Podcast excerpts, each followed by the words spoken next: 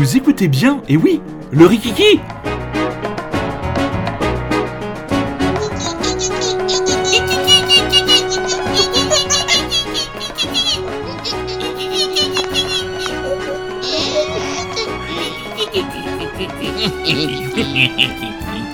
Euh, voilà, ça, ça va mieux, hein.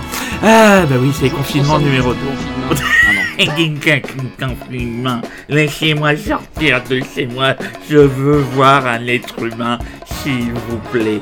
Vous écoutez bien le Rikiki qui revient dans la phase 2 du confinement, voilà, hein, c'est Rémi qui m'a dit, bon écoute, hein, voilà, on est reparti pour un nouveau confinement, donc euh, on remet en marche la petite entreprise du Rikiki. Alors, Trouver le positif ce moment, tu vois. tout à fait, cher ami, tout à fait, cher ami. Donc, je rappelle le, principe du euh, Rikiki, c'est une petite pastille euh, culturelle de 20-25 minutes où, euh, tour à tour, avec mon camarade Rémi, nous vous ferons part de nos enthousiasmes culturels et autres, hein, séries télé, films, bandes bande bande dessinées, comics, mangas. Enfin voilà quoi, il y en aura, il y en aura pour tous les tous les goûts et euh, pour tous les Surtout goûts. le bon goût, hein, quand même. Et oui, Quoi. surtout le bon goût. On est quand même des gens voilà. de goût, il faut le Là, dire. on, on est, on, a, on, s'est lâché sur le frikiki. Là, on revient sur le rikiki.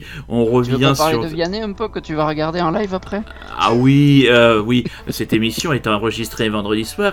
Et tout à l'heure, mes chers amis, alors que la France dormira le sommeil du juste, euh, votre serviteur sera devant sa télé en train de vociférer devant Taratata et d'insulter Nagui en le traitant de tous les noms, sans bien sûr tomber dans les basses, dans les bas-fonds de l'argumentaire. Non, non, oh, je me délecterai des applaudissements du public. Dans les mains, tape dans les mains. Vianney. Voilà, donc c'est moi qui démarre, chers amis, très chers auditeurs et très chères auditrices, donc avec une bande dessinée et Rémi, enfin un roman graphique. Et Rémi, ben, c'est un peu grâce à toi hum, que je suis venu vers cette série. Euh, si je te dis Rénal, Pélissé et Titoine, qu'est-ce que ça Ah, ben, t'inspire? ça m'in- Ça m'inspire la, la police, moi.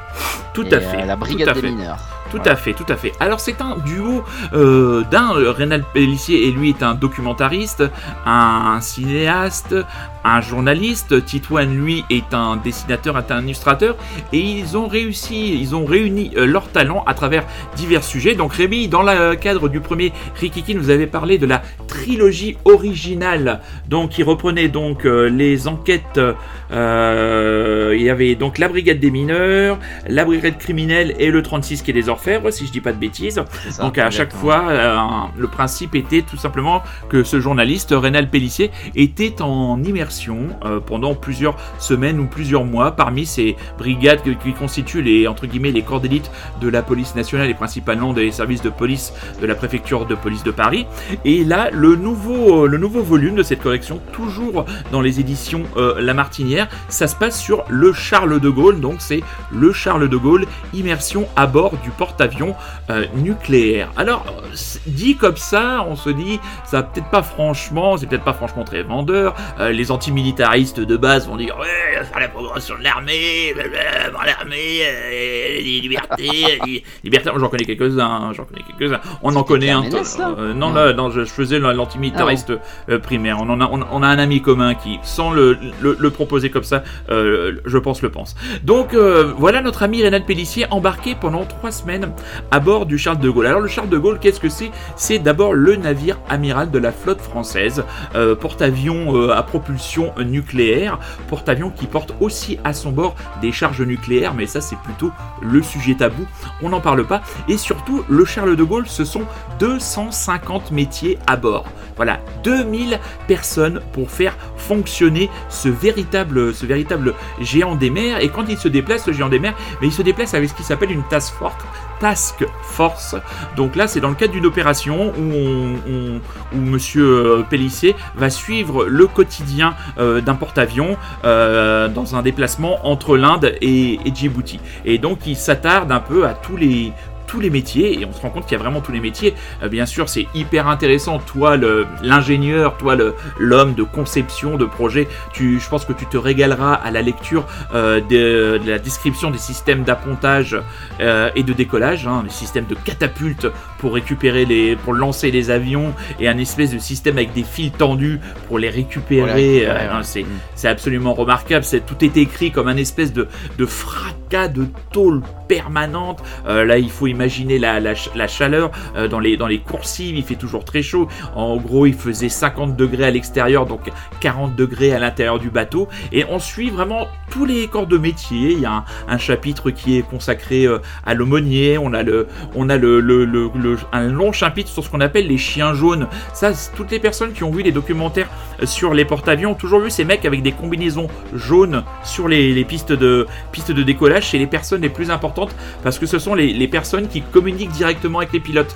On se rend compte en fait qu'il fait tellement de bruit sur le pont d'un porte-avions qu'il est impossible d'essayer de communiquer même avec des radios, euh, même avec des, des oreillettes toute la communication sur le pont se fait à base de gestes. Donc on découvre vraiment tous ces métiers. On découvre le fait que ben euh, il, y a une démarche écologique, que le bateau ne rejette pas un seul déchet. Enfin, je sais pas c'est une petite ville, c'est 2000 2000 personnes qui vivent et euh, il y a des a un système euh, d'appontage avec d'autres bateaux qui viennent récupérer les déchets, ramener de la bouffe, des, échanges de, matériel, leur approvisionnement en essence et puis on découvre aussi les, les métiers des pilotes où on se rend compte que tout est incroyablement euh, préparé. Par exemple, euh, une image qui est donnée, euh, si on suit par satellite la, trajectoire d'un sous-marin, d'un pardon, d'un porte-avions, on a l'impression que c'est un bateau ivre.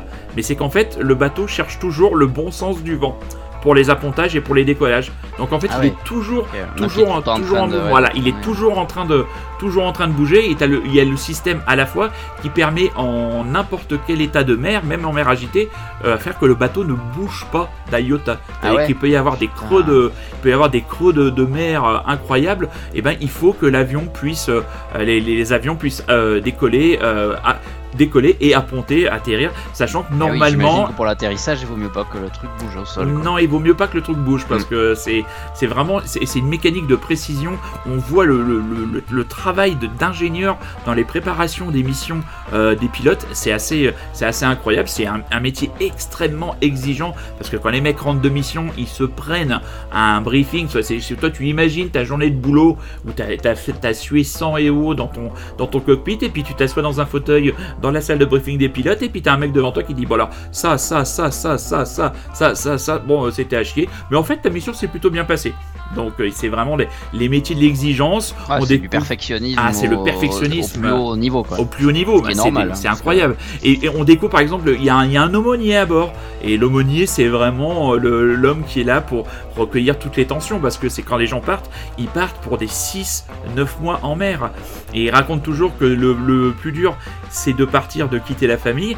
Mais ils n'échangeraient pour rien au monde leur mode de vie. Et que pour eux, euh, la vie, c'est être sur les bateaux. Il y a tous les profils. Quoi. Il y a, des, il y a des, des hommes, des femmes mariées, des célibataires. Alors, eh ben, comme il y a des célibataires hommes et femmes, ben, il y a des histoires de cul. Et ben l'aumônier, lui, il est un petit peu au milieu de tout ça. Il, recueille un petit peu la parole et les états d'âme de tout le monde. Et puis il y a le pacha. Le pacha, c'est le, commandant de bord. Hein. c'est celui qui est un petit peu au-dessus de la mêlée, qui lui, lui doit euh, faire en sorte que tous les corps de métier euh, s'y retrouvent. Et lui, il le dit, il le dit lui-même. Il dit moi, pour que mon avion puisse décoller, il faut que je m'assure que les gars qui sont au traitement des eaux usagées et des déchets travaillent bien. Donc c'est vraiment tout l'équilibre, tout l'équilibre que réussit à, retranscrire euh, euh, Rénal avec toujours les petites, enfin les belles illustrations, pas petites. hein. non, il faut, voilà, il faut pas, faut, pas minimiser son travail et les, dessins techniques. Alors bien sûr, il ne pouvait pas tout dessiner, il ne pouvait pas tout voir. Ils étaient comme bien bordurés euh, par les services de communication de la marine nationale, mais il y a vraiment des, petits détails. Tu, tu verras sur les, tenues, les, tenues, il y a euh, les, petits accessoires que portent différents métiers, euh, toutes les couleurs. Enfin, c'est vraiment, c'est vraiment très enrichissant euh, c'est pas du tout un, documentaire militariste comme la première trilogie était des, des documentaires pro-police. Il n'y a pas de propagande, il n'y a pas de. hum, Voilà, on n'essaye pas de nous vendre euh, la beauté, le truc du génial de la, du- de la marine, euh, de la marine française, parce que ils disent aussi que le Charles de Gaulle c'est quand même un navire qui a été créé il y a très longtemps et qu'en termes de confort pour l'ensemble de l'équipage, c'est pas terrible. Donc voilà. Euh, je- Est-ce que, est-ce que le, Oui. le- parce que je me rappelle qu'il y avait dans les premiers bouquins, enfin dans les- la trilogie initiale, euh, il faisait souvent de temps en temps mention d'un certain, euh, d'une certaine difficulté qu'il avait eu euh, ben, à être un peu le, le personnage dans un coin et à rien dire et à être accepté un peu par les par les gens donc de la BAC ou de Ouais. la brigade des mineurs. Est-ce que là il y a Mhm. un peu la même chose ou est-ce que c'était un- ça paraissait un peu plus libre ou au Alors, plus compliqué ou... Au début, il est clairement accompagné par une jeune officier de, de la communication qui le, qui, le borde, qui le borde un peu et qui l'initie un peu dans la découverte du navire. Mais assez rapidement, on sent pas trop ce poids-là. On sent de temps en temps de la part de certains métiers le fait qu'il regarde. Par exemple, à un moment, il est autorisé à rentrer dans la salle de briefing des pilotes avant l'émission. Et les, pilotes, euh, ils se regardent tous en se disant, bah, c'est la première fois qu'il y a un civil qui est clairement là et qui regarde et qui va savoir comment va se passer notre mission. C'est le seul moment où on sent, euh, dans la lecture de cet ouvrage, on sent que la présence de, de Pélissier a un peu gêné l'équipage, mais sinon, grosso modo, euh, ils, se, ils se font vraiment, vraiment, vraiment bien dans le, dans le moule et on a vraiment qu'une envie, bah, c'est de savoir dans quel autre contexte il va, ne- il va nous plonger parce que moi, je l'ai, je l'ai dévoré. Je l'ai vraiment dévoré. Et j'avais- les trois autres Oui, ben, sur, ta- ouais. sur tes conseils, j'avais acheté les trois premiers en C'est rafale. des beaux pavés, hein. C'est des Moi, beaux je- pavés, c'est des, C'est, euh, ça se c'est- lit pas en une heure, quoi. c'est des beaux ouvrages, ça se lit pas en une heure. Ça... C'est des petites histoires un peu. Ah oui, les- non mais Vu vraiment. que dans les premiers, il y avait un côté policier, vu qu'ils suivaient des enquêtes et tout, Tout ça. à et fait. là, il doit pas y avoir ce côté. Non, il n'y a, pas- y a pas ce côté-là, mais là on, rentre, là, on rentre plus dans les, on rentre plus dans, dans la les- technique. dans les dé- c'est- Alors, tu as des, des éléments techniques, et par exemple, tu as, un chapitre sur les patchs, euh, tout simplement, qui est, qui les, patchs qui, qui portent sur, les, sur, leur, sur leur bras, qui est tout simplement euh, le moyen de se distinguer. C'est la seule touche de fantaisie euh, qu'ils ont dans, le, dans, dans leur uniforme, et on voit des patchs avec des mecs qui sont supporters de Marseille, des mecs qui sont supporters de Paris. Enfin, j'essaye de retrouver la page des patchs parce qu'il y en a vraiment qui sont vraiment, qui sont vraiment excellents. Ah, bah, voilà, je la retrouve pas. Où est-ce qu'elle est? Mais, mais voilà, enfin, tu. Ah, les voilà, je les ai. Alors, les patchs, il y a Keep Calm and Call Pedro. Pedro, c'est le nom de code qui est donné à l'hélicoptère qui est chargé euh, de vous récupérer. Euh, Il y en a un autre, qu'est-ce que c'est? C'est les ailes de l'enfer. Il y en a un, c'est directeur du pont d'envol. Euh, Il y en a Wanna Duck With Me, The, the Scarface. euh, Enfin voilà, Fight 31. Enfin c'est voilà, voilà, c'est vraiment, c'est vraiment un bel ouvrage. Et pour les gens curieux, euh, et puis il y a surtout, oui, je voulais pas terminer ben, mon très long propos. C'est vrai que c'est la première fois que je m'attarde aussi longuement sur un propos sur une des œuvres que je vous propose, très chers auditeurs et très chères C'est la reprise. euh, C'est la normal. reprise, ah oui, voilà. Il y a trois sortes d'hommes les vivants, les morts et ceux qui vont sur la mer. Voilà, c'est la grande citation de cet ouvrage, donc le Charles de Gaulle, immersion à bord du porte-avions nucléaire de Monsieur Rénal Pélissé et de Monsieur Titoine. C'est aux éditions de La Martinière et je vous le conseille grandement. Et alors là, il a fallu se, entre guillemets, se creuser la tête pour trouver, euh, un accompagnement musical. Alors, qui dit avion, qui dit porte-avions, dit, Bah, vas-y, je te laisse le dire. Top Gun. Voilà, Top Gun, film crypto-gay, euh, s'il Ah oui. en est. Euh, moi, c'est une de mes madeleines, hein, de, de par ma génération. Moi, je suis adepte de Tom Cruise. Je- sans être scientologue, je suis Tom Cruiseologue. Je, je pense avoir vu quasiment tous ses films et je lui trouve peu de peu de ratés ou de navets ou même si des fois je suis même si on dit très souvent que j'ai les goûts de chiottes euh, donc euh, je Ah, cocktail, quel bonheur. Ah, après je vais pas jusque là cocktail et dans Ah, cocktail il y a cocktail, eh, co- cocktail, cocktail, il y a quand même la poitrine d'Elisabeth Chou. Hein, Ah, ça, il y a ça toute se- la, la première moitié du film qui est sympa. Après, Ah, ça oui, n'importe quoi, mais. Donc je, me suis plongé dans la bande originale de Top Gun. Et très chers auditeurs, très chères auditrices, et Rémi en off était en panique en disant non, t'as pas fait ça. il a pas osé. Il n'a pas osé. Il n'a pas choisi le titre de Berlin Take My Breath Away. Non, rassurez-vous. Je n'allais pas vous imposer ça. J'ai choisi par contre un morceau de l'impeccable groupe d'Europe, les Chip Trick. Donc voilà, parce qu'il y a quand même quelques, il y a quand même Jerry Lee Lewis quand même sur cette bande originale de Top Gun pour les Great Balls of Fire. C'est quand même pas n'importe quoi. Et là, il y a Mighty Wings, cette chanson donc issue d'une compilation des phases B euh, des euh, Chip Trick. Si vous connaissez bien euh, le film Top Gun, je ne sais pas si c'est ton cas, Rémi. Euh, je l'ai vu, euh, je l'ai vu à l'époque, mais j'ai. Voilà, euh, donc tu, le connais pas aussi, bien. mais j'ai jamais Tu vraiment. le connais aimé, pas quoi. bien. Et donc c'est le moment où on les voit euh, s'entraîner un peu dans la, dans la montagne et tout, où, voilà, et c'est cette musique, ce rock à la fois tâté bien années 80, euh, qui fait bien le travail, qui va bien. Mais euh, si je dois reparler un jour de la marine, si je dois parler un jour des pilotes, il n'est pas impossible que tu n'échappes pas à Berlin and Take My Breath Away. Mais on va s'écouter maintenant Chip Trick, Mighty Wings. It's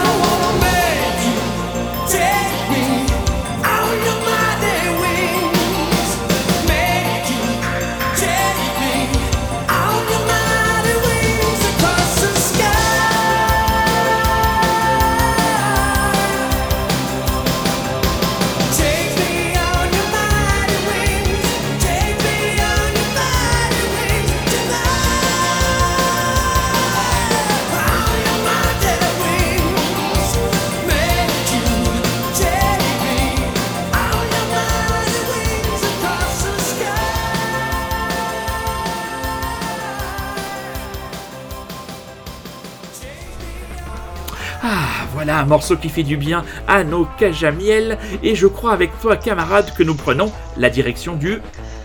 Du Japon, du Japon, du pardon, Japon. cet accent complètement raté. J'ai quand même, Manu, tu le sais, beaucoup d'imitations euh, à, ma, à- quand même à mon crédit, mais l'imitation du japonais, je ne l'ai pas du tout. Tu es Et plus, pourtant, tu es plus doué si sur le me- corse. Sur le corse, tu es sur bon. le corse, sur le sud-est. oh, puis ça me fatigue déjà. Non, on va garder ça pour plus tard. Non, non, non. Là, on va partir plutôt dans le, voilà, dans une atmosphère beaucoup plus posée, beaucoup plus feutrée, très très loin de Roland Courbis. Hein Oui. Ne on va partir au Japon parce que voilà, comme je te, je te disais en off, je sais pas trop qu'est-ce qui m'a fait euh, partir là-dedans, mais depuis quelques semaines, j'ai un gros trip euh, japonais là. Ouais. Et euh, alors je m'enchaîne des œuvres, alors outre manga, mais aussi des bouquins qui parlent donc, euh, j'en reparlerai un peu plus tard, mais des, des yakuza, même des Mhm. jeux autour des yakuza, des séries, etc. Et euh, lorsque nous avions pris la voiture pour un petit trajet, figure-toi, l'autre jour, j'avais, on était tombé sur l'émission. Alors, euh, je me rappelle plus son nom. Je crois que c'est François Régis Gaudry, euh, c'est un, chroniqueur sur. France Inter Ouais. qui parle de bouffe.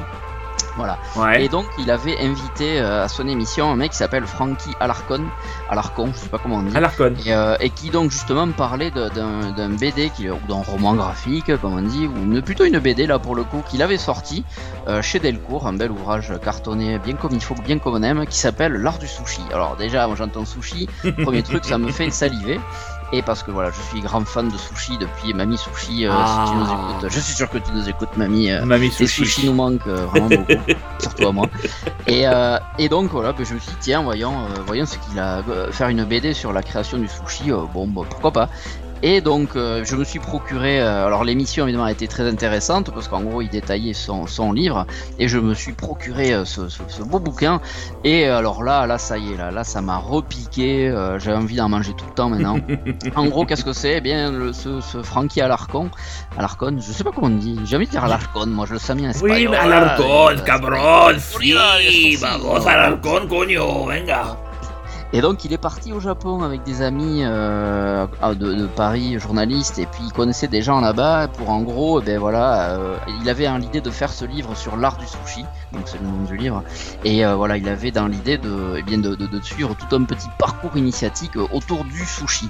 Mhm. Alors le sushi au sens large, hein, c'est pas juste le petit, euh, le petit machin avec le riz et le, le, le poisson dessus, c'est vraiment sur tout ce qui est autour, donc le, le, le restaurant qui est autour du sushi, tout le on va dire euh, tout le cérémonial qu'il y a autour de la bien du, du- de la façon dont on prépare le sushi, dont on le mange, euh, la façon dont, on- dont les gens pêchent le poisson. Ça va très loin en fait, hein, ça va ensuite dans la, description des façons dont les gens pêchent le poisson, dont les gens euh, bien fabriquent le, ce riz spécifique au sushi. Il y en a 10 000 différents, dont les gens font le saké, font le, wasabi, dont les gens créent les, les choses dans lesquelles on mange les sushis, la sauce soja et tout ça, et tout ça, tout ça, tout ça. D'accord. Et euh, donc quand tu sors de là, euh, mon gars, euh, t'as intérêt à avoir des sushis à côté, sinon tu tues quelqu'un parce que t'as vraiment la dalle.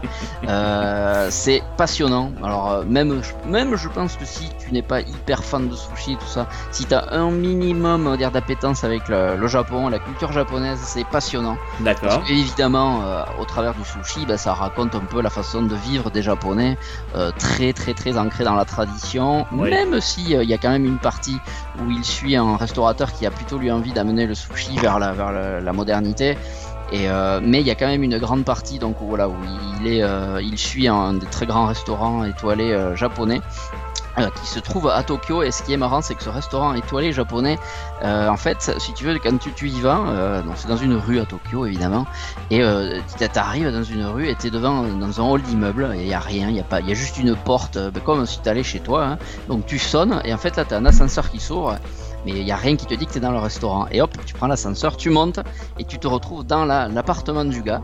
Et en fait c'est cet appartement là qui est un restaurant 3 étoiles. Voilà. Ah, d'accord. donc c'est un tout petit truc où t'es euh, bah, t'es, là en gros c'est dans sa, sa petite maison, t'as la petite cuisine à côté, t'as deux trois, euh, deux trois couverts autour de son bar. Et voilà. Et le gars il te fait des sushis à se taper le cul par terre. bon voilà. C'est entre autres un des trucs que un jour j'espère avoir la, la chance de voir. Eh mais bon voilà. Tout ça pour revenir à la BD qui est vraiment vraiment sympa, vraiment intéressante. C'est alors le dessin est plutôt euh, assez euh, assez inspiré manga on va dire Ouais. entre la manga et le, et le franco-belge.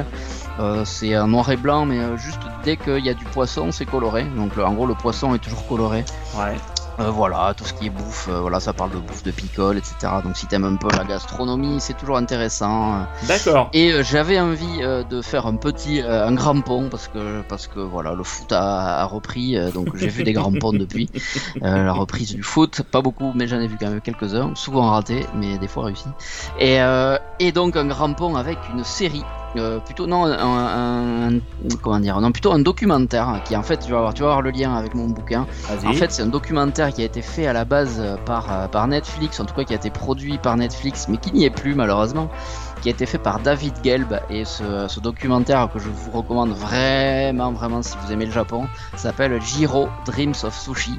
Ouais. C'est un truc un peu iconique quand, quand tu t'intéresses un peu au sushi, euh, enfin au plus grand restaurant de sushi, parce que ça parle donc de, de Jiro Ono, qui est juste considéré comme le plus grand sushi, euh, sushi master du monde, on va dire. On les a- appelle comment, il- d'ailleurs En Ah. japonais, les maîtres sushi, ils ont un titre particulier Euh, sûrement, mais euh, je, sûrement un titre en japonais que je, je, je n'oserais, euh, je n'oserais massacrer de D'accord. ma, ma pauvre prononciation. Et donc c'est un, un vieux monsieur hein, qui doit maintenant avoir 90 ans. Et euh, donc c'était le premier restaurant sushi à être multi-étoilé au guide Michelin. Et euh, il faut savoir que ce restaurant, euh, c'est en fait une toute pareil, un peu comme le gars là, dont, dont je viens de parler. C'est une toute petite gargote qui se trouve dans le métro à Tokyo, donc un peu comme si tu vois le matin là quand tu prends le métro à Châtelet, euh, tu sais t'as des petits les petits stands, de, Oui. euh, les mecs qui vendent des cravates là, trucs euh, nuls là. Et en fait, ben, lui il a un petit resto qui est pas plus grand que ça. Et ben, ce restaurant-là était multi-étoilé au guide Michelin. Et donc c'est tenu Ah ouais. par ce Alors c'était tenu parce qu'il est maintenant il est à la retraite quand même, parce qu'il a plus de 90 ans, il est toujours en vie.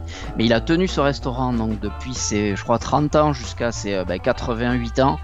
Et euh, donc c'est un peu un portrait de ce personnage-là qui est assez incroyable euh, parce que voilà, il a toujours eu ses fils derrière lui qui attendaient d'avoir, euh, ben, qui, passent la mer parce que voilà, tu sais un peu, euh, un peu le viager quoi, tu vois. Mhm. Ils attendaient un peu qu'il meure pour prendre la mer, mais et il a toujours été là, il a jamais voulu lâcher. Et les fils, ben maintenant ils sont toujours apprentis, sauf qu'ils avaient 60 ans quoi. Donc tu vois un peu cette relation un peu particulière avec cet, cet homme qui est très autoritaire quand il cuisine, quand il dirige, est-ce qu'il est hyper pointilleux parce que voilà, quand tu pourrais être un 3 étoiles Michelin, il Ah bah oui. faire n'importe quoi. Non, non. Et il te montre ses façons de faire les sushis et tout ça. Et moi, il y a un truc qui m'a marqué, c'est que c'est tellement petit, c'est que tu manges donc sur un comptoir devant lui, et donc le mec te sert déjà sushi par sushi. Donc euh, Ouais. toi, il il arrive, il t'amène un sushi, et le mec te donne le sushi et il reste devant toi. Ouais. Donc euh, en, gros, en gros, le sushi, déjà, t'as intérêt à savoir comment le manger, hein, parce que tu Bah ne ouais. manges pas n'importe comment. Et le, et le mec te regarde manger le sushi, mais euh, le mec il rigole pas quoi. Putain. Donc toi t'es là, tu prends ton sushi à je sais pas quel prix, ça doit être à des prix démesurés, et les mecs mangent, limite ils tremblent, et les gens avaient peur d'y aller, c'était très hyper Ah ouais. intimidant. Alors qu'après le gars il, a, il parlait euh, après le hors du service, et le gars hyper gentil, tu vois, mais bon il avait une espèce de- d'aborder son métier, et c'était passionnant, c'est un truc qui dure une heure et demie, je crois. D'accord. C'est génial. Ok. C'est Dreams of Sushi, je sais pas où ça se trouve maintenant, c'est un truc de la BBC. euh, Ah. voilà, mais c'est vraiment. euh, Et le, le mec, alors j'ai appris qu'il a perdu euh, ses étoiles euh, parce que Michelin maintenant considère qu'il n'y a plus que le goût de la bouffe euh, qui entre dans le, dans, on va Ah. dire, dans le, la critère pour, donner Ouais. les étoiles. Parce que vu que c'est un tout petit truc et que les toilettes sont pas dans le resto, ben, il a perdu ses étoiles, le gars, figure-toi. D'accord. Voilà. Eh ouais. Eh ouais. Voilà, Jiro Dreams of Sushi et donc l'art du sushi. Donc c'est du bien. sushi, c'est du Japon. Du coup, je me suis dit, eh ben écoute, on va trouver un morceau. Alors j'avais pensé à un groupe japonais, mais vu que j'en connais très peu et qu'on en avait déjà passé un la dernière fois, Tout à fait. Daigel, je me suis dit, allez, euh, on va écouter euh, Welcome to Japan des Ah. Strokes. Ah, Ah, ça faisait longtemps, Manu, Oh, les Strokes. les Strokes, magnifique, les Strokes. Comme dirait Ah Michel Drucker sur Toujours là, toujours là. Dans D'ailleurs, j'ai appris, on m'a appris euh, une de mes sources fiables que Oui. Julian Casablancas allait présenter une émission télévisuelle bientôt. Je n'en sais pas plus, je peux pas. Je vais enquêter. Est-ce que ce sera une émission sur l'industrie du coiffeur? Puisque quand même Julian Casablancas est un personnage qui, capillairement parlant, se cherche depuis de nombreuses années. Ce n'enlève rien à son talent de chanteur et de songwriter, mais capillairement parlant, euh, même moi je peux me permettre de me dire qu'il y a des choses qui ne se font pas, monsieur Casablancas, quand on a la chance d'avoir des cheveux. Il faut penser à ceux qui les perdent, Qui donc euh, qui n'en ont pas, qui en ont peu. Arrêtez de dire que je n'en ai pas. J'en ai peu. Sur les côtés, Si, ils sont ça, nombreux. Ils sont nombreux. Avais pas. Voilà, je, je- je me lave la cheveux tous les, tous les deux jours. Donc euh, voilà, mais ça n'a rien à voir. Donc on va se quitter avec les Strokes, le titre. Welcome to Japan, c'était issu de l'album Calm Down, Calm Down Machine. Très Pas bien. leur meilleur, mais bon, voilà, quand Très même bien. un très bon morceau. euh. Bon, ça reste du Strokes, quoi. Ça reste du Strokes, voilà, c'est- de la qualité, c'est du bon sushi musical, on va dire. Ah là là. Voilà, Ah, t'as vu comme c'est bien amené là, là on, aurait, Ouais. on aurait dit, on aurait dit, une, on aurait dit une petite passe de Benedetto euh, vers euh, vers euh, ou euh, Ramavi, non. c'est le seul qui marque en ce moment. Il est très bon, il a été très bon. Camp Manchester, il a été très bon. Voilà, Rémi, merci, très chers auditeurs et très chères auditrices, à très très bientôt pour un prochain Rikiki. D'ici là, prenez soin de vous, surtout les gestes barrières, et soyez curieux, c'est un ordre. Salut mon Rémi Ciao Ciao